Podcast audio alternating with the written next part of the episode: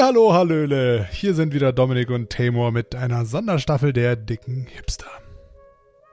Wie jetzt schon die letzten zwei Wochen unterbrechen wir unser übliches Programm für eine Servicedienstleistung. Sehr viele von euch sind seit, naja, mittlerweile zwei Wochen ungefähr, wahrscheinlich im Homeoffice. Ähm, nicht ganz freiwillig, nicht auf der coolen digitalen Nomadenschiene, ähm, sondern wie wir so schön gesagt haben, als Digital-Eremiten. Und ähm, weiterhin wollen wir euch so ein bisschen ähm, Unterstützung bieten, ein paar gute Tipps geben, äh, da wir das ja schon eine ganze Weile machen, der liebe Dominik und ich. Und ähm, deswegen denke ich, machen wir einfach mit unseren klugen Tipps weiter. Genau, und ähm, wie gesagt, wir, wir, merken ja auch, wir machen es jetzt schon seit zwei, also wir machen das jetzt schon länger, aber wir alle zusammen machen das jetzt so seit zwei Wochen etwa, zweieinhalb Wochen mit dieser gemeinsamen Homeoffice-Arbeiterei. Und ähm, was ich finde, was man irgendwie nie vergessen darf, dass unsere ganzen klugen Tipps, wir hatten, wir hatten wirklich die Muße, die in Ruhe uns beizubringen. Also es ist jetzt irgendwie nichts, wenn man sich die ständig anhört und denkt jetzt, Mensch, oh, ich muss hier jeden Tag meine perfekten Dehnübungen machen, ich muss hier perfekt für mein Licht sorgen und so weiter und so fort und ich muss hier äh, 100% immer ähm, Leistung liefern. Natürlich, soweit man, weil es geht, ist halt schon, sollte man schon arbeiten, aber ich denke, man sollte sich auch nicht zu sehr unter Druck bringen. Im Moment haben wir irgendwie alle eine relativ sehr spezielle Situation. Es ist auch eine andere ähm, Homeoffice-Situation, als man sie vielleicht sonst hätte, weil natürlich plötzlich sehr viele Kollegen im Homeoffice sind, die es davor nicht waren, dass man da äh, ganz, ganz andere Arbeitsweisen sich ähm, relativ schnell ähm, beibringen muss. Man weiß nicht so ganz, also ich, ich habe jetzt in der Hinsicht Glück, aber in vielen Firmen ist ja nicht so. Dann ist plötzlich irgendwie das Thema ähm, Kurzarbeiten-Thema, man weiß überhaupt nicht, hält die Firma überhaupt aus. Also das sind alles so Sachen, da darf man nicht vergessen, dass man diese Themen auch hat. Also irgendwie selbst wenn man, also wenn man irgendwie am Abend dann fertig ist und sagt tatsächlich, ich mache jetzt hier unser Abendritual, so wie wir es gestern besprochen hatten, und dann halt denkt so, eigentlich wäre das jetzt, jetzt ein normaler Arbeitstag, hätte ich so viel mehr geschafft. Das kann ja nur am Homeoffice liegen im Büro wäre ich so viel besser. Glaube ich einfach nicht. Also ich glaube, dass das eine Sache ist, die eher den Umständen geschuldet ist und dass es jetzt irgendwie was ist, was, woran man sich gewöhnen muss und gewöhnen kann. Ähm, ich glaube aber nicht, dass es in erster Linie daran liegt, dass äh, das Remote Worken, das Remote Arbeiten an sich das Problem ist. Ja, denke ich auch nicht. Also das ist viel einfach eine Gewohnheit. Also ich meine, im Endeffekt doch, schon. Aber einfach nur wegen der Gewohnheit und nicht wegen des Remote-Arbeitens. Ja, eben. Also und, und auch einfach, da muss man, glaube ich, so ein bisschen den Druck von sich selber runternehmen. Ähm, klar, also es ist jetzt nicht so, oh, ich nehme den Druck von mir runter, indem ich mich auf die Couch lege und sage nachher, oh, ich konnte heute leider nicht arbeiten. Das ist alles so schrecklich. Auch, das kann ich, ich meine, auch das. Hm? Das kann ich ja, Also sagen wir so, wenn es einem wirklich so schlecht geht und nicht nur irgendwie physisch, sondern auch psychisch, dann ist das ein valider Grund. Wenn man jetzt aber wirklich nur so sagt, so, ja, merkt ja niemand, Homeoffice ist ein bisschen Self-Care in Anführungszeichen. Das ist schwierig, aber ich glaube, man muss trotzdem, also ich glaube, viele Leute haben auch nach wie vor so in den letzten, also zum einen haben sie an sich selber so den, den gleichen Anspruch, wie sie in einem Normalfall haben. Und sie haben vor allem auch den gleichen Anspruch an ihre Kollegen. Und ich denke, da muss man in beiden Seiten mal ein bisschen nachsichtiger sein. Also sowohl sich selbst gegenüber als auch den, gegenüber den Kollegen, die ja auch in, in so einer Situation. Ich meine, das ist jetzt was, was wir beide nicht so nachvollziehen können, weil wir nicht in der Situation sind. Deswegen hatten wir es ja. jetzt auch bisher nicht angesprochen. Aber viele Leute haben ja auch nicht nur die Situation Homeoffice, sondern sie haben auch noch die Situation gleichzeitig Kinder im Haus, die nicht raus dürfen und halt auch langsam durchdrehen. müssen irgendwie schauen, dass die Kinder ihre Hausaufgaben machen und so weiter und so fort. Also ich denke, da sollte man einfach ähm, mit der Situation versuchen, so entspannt wie möglich umzugehen. Gut, wahrscheinlich auch leichter gesagt als getan. Auf der anderen Seite ist es halt egal, ob man jetzt raus darf oder nicht. Also egal, ob Quarantäne oder nicht, müsste man ja sowieso irgendwie. Also jeder hat so seine eigene Dings und egal ob Kinder oder nicht oder was auch immer.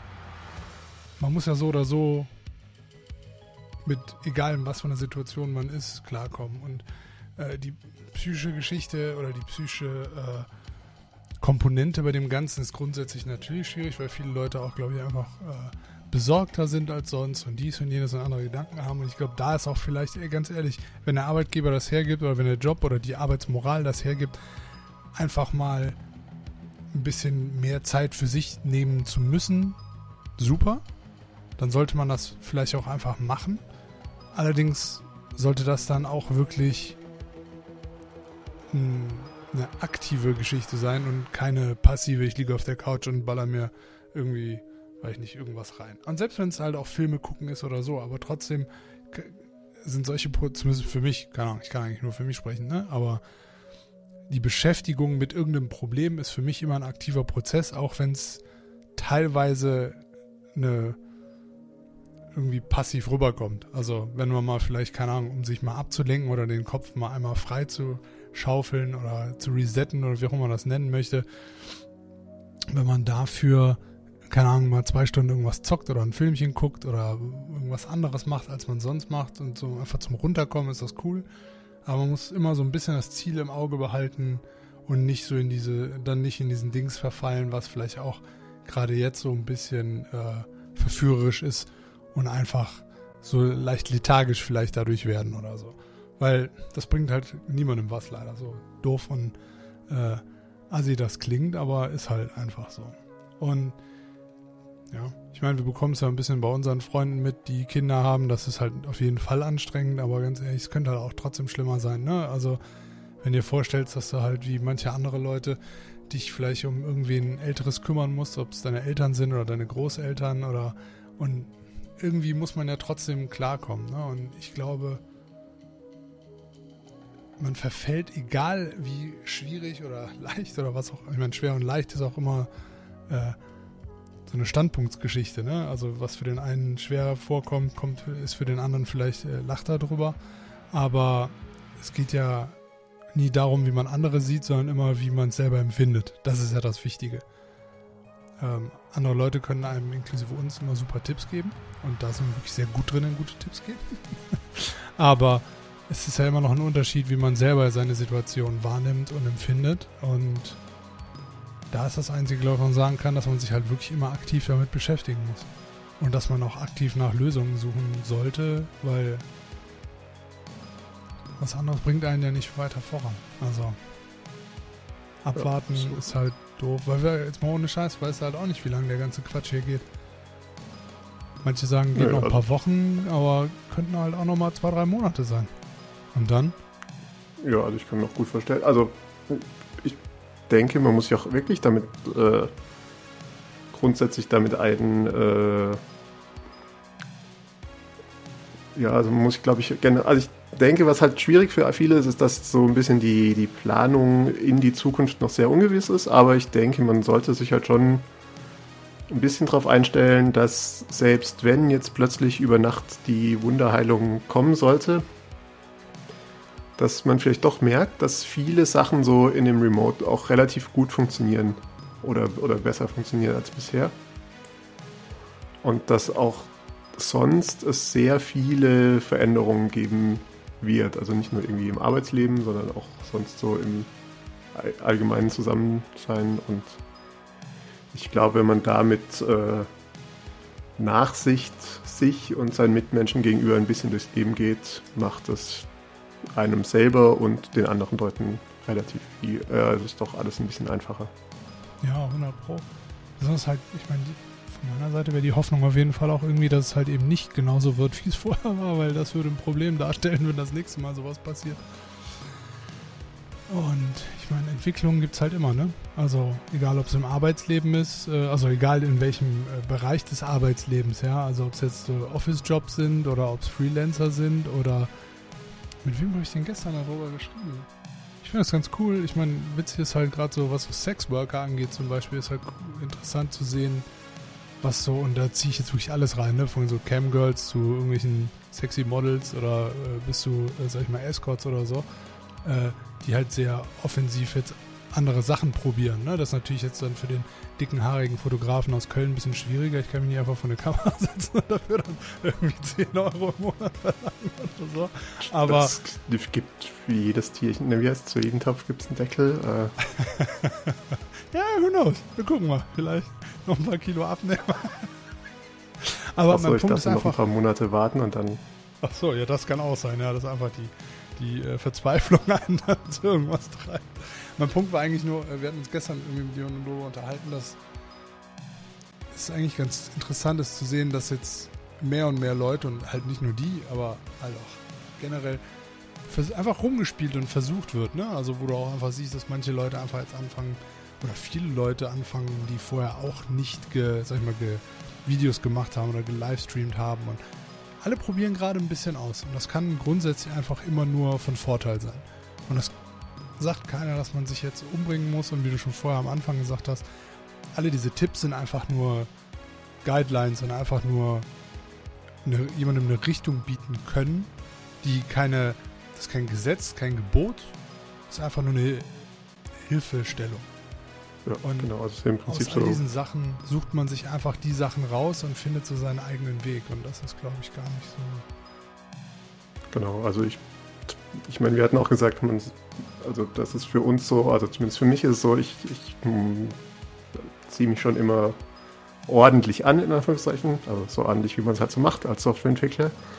Aber wenn jetzt jemand wirklich sagt, ich kann besser arbeiten, äh, wenn ich hier in der Jogginghose sitze, dann, also wie gesagt, das muss jeder für sich selber finden. Aber ich denke, so nach zwei Wochen werden viele Leute schon so langsam in die Richtung kommen, wo es besser wird und dann. Ja, und ich meine, ist ja auch zum Beispiel einfach mal, ich meine, viel diese Homeoffice-Geschichte generell kann auch einfach für viele Leute vielleicht super interessant sein, dass man da einfach mal was macht mit äh, und auch für die Zukunft irgendwie und dass vielleicht auch viele Firmen sowas interessanter finden. Und vielleicht finden manche Leute ja dieses Zuhause sein und vielleicht sogar beim Partner sein oder beim Kind sein oder dem Partner dadurch noch selber andere Möglichkeiten bieten zu können, sich zu verwirklichen oder was anderes zu machen. Wie auch immer, ja. Es können ja einfach so viele neue Dynamiken dadurch entstehen, wenn dieser Zwang, jeden Tag ins Büro gehen zu müssen, einfach nicht mehr da ist. Wenn es einfach nur noch eine tägliche Entscheidung ist, die man fällen kann, frei und das keine Vorgabe ist, das kann schon sehr viel in der Gesellschaft alleine verändern, was so die generelle gesellschaftliche Dynamik so zwischeneinander irgendwie angeht. Schon nicht uncool. Naja, vielleicht auch ein bisschen zu viel geschaut. Ja gut, auch das muss mal sein. In dem naja. Sinne, vielen Dank ähm, euch allen fürs Zuhören heute Morgen. Ähm, passt gut auf euch auf und wenn ihr noch Ideen habt, auch Fragen, Wünsche, Anregungen, lasst uns wissen ähm, per E-Mail an podcast.dickehipster.de oder via Twitter at dickehipster. Und in dem Sinne, bis zur nächsten Folge und gehabt euch wohl. Bis dann. Tschüss.